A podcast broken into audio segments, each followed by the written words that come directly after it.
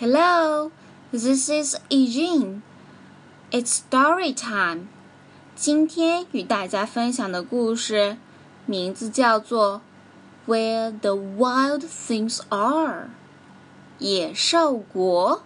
The night Max wore his wolf suit, 有一天晚上，Max 穿上了他 大灰狼的演出服。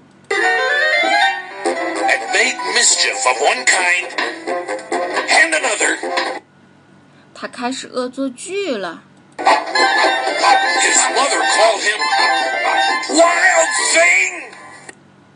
妈妈骂他，野小子。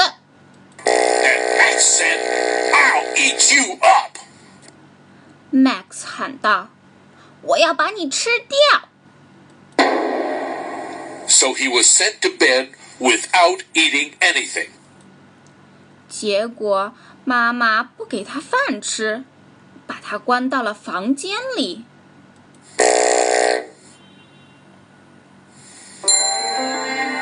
That very night, in Max's room, a forest grew. 正是那天晚上，Max 的房间里长出了一片 森林。 and grew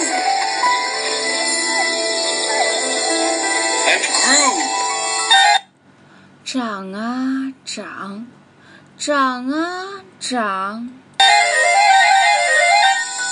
until his ceiling hung with vines 屋顶上都爬满了藤蔓， and the walls became the world all around 四周的墙也不见了。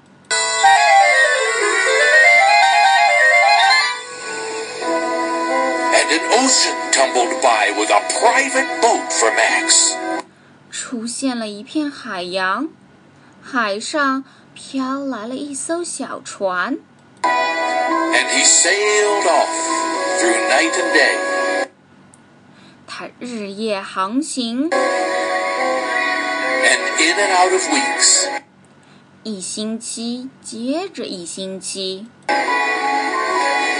almost over a year 几乎用了一年的时间，to where the wild things are 他到达了野兽国。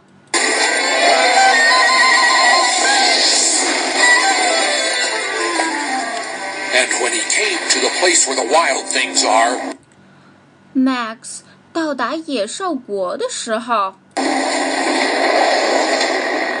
they roared their terrible roars. 野兽们发出了可怕的咆哮，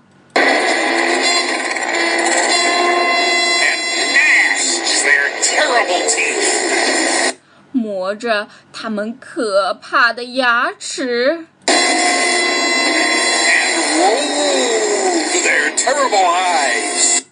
转动着他们可怕的眼睛，伸出了他们可怕的爪子。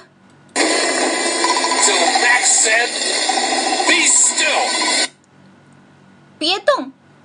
！Max 大吼一声， and tamed them with the magic trick of, of staring into all their yellow eyes without blinking once. Max 用魔法驯服了他们。Max 的眼睛一眨也不眨， 盯着他们的黄眼睛。And they were frightened 他们全都害怕了，and called him the most wild thing of all and made him king of all wild things. 野兽们把 Max 当成了野兽之王。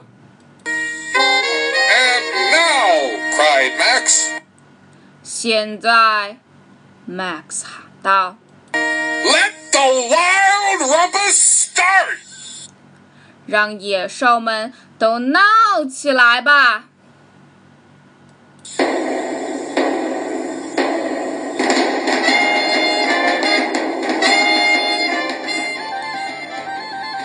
野兽们又是对着月亮吼叫，又是吊在树上晃来晃去。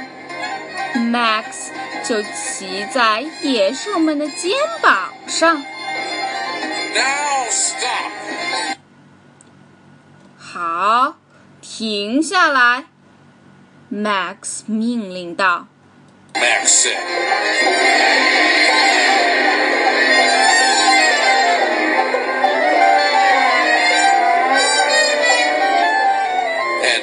the wild things off to bed without their supper. Max 不给野兽们吃晚饭，就让他们去睡觉了。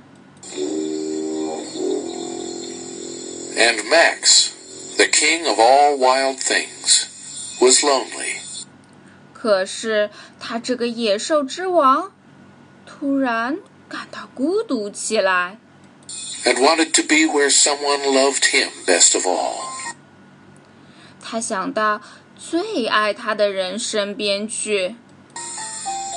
Then all around, from far away across the world, 这时，从遥远的世界的另一边， he smelled good things to eat.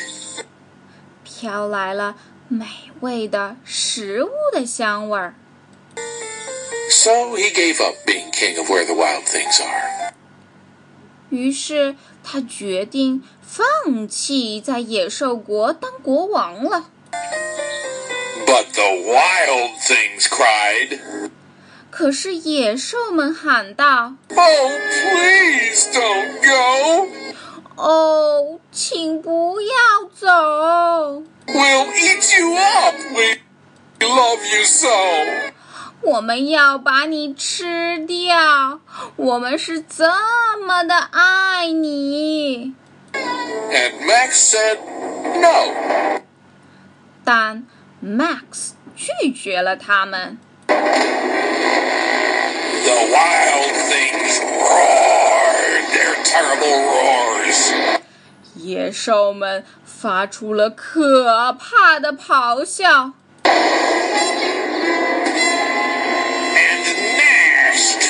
terrible teeth.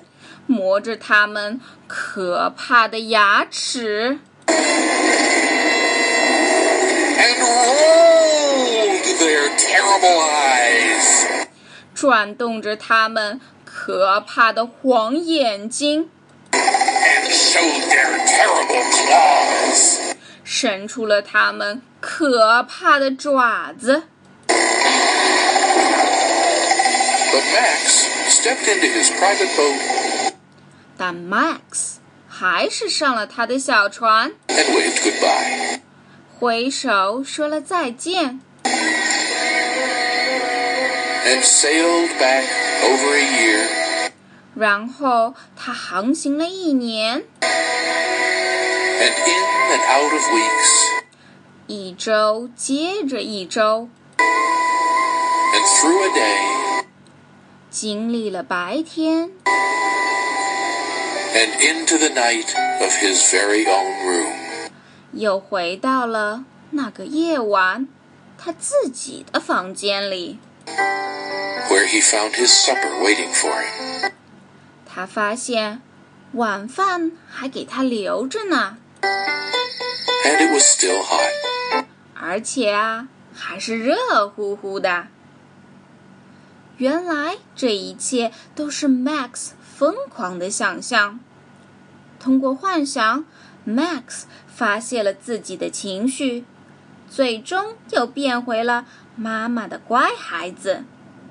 今天的故事就到这儿啦，拜拜。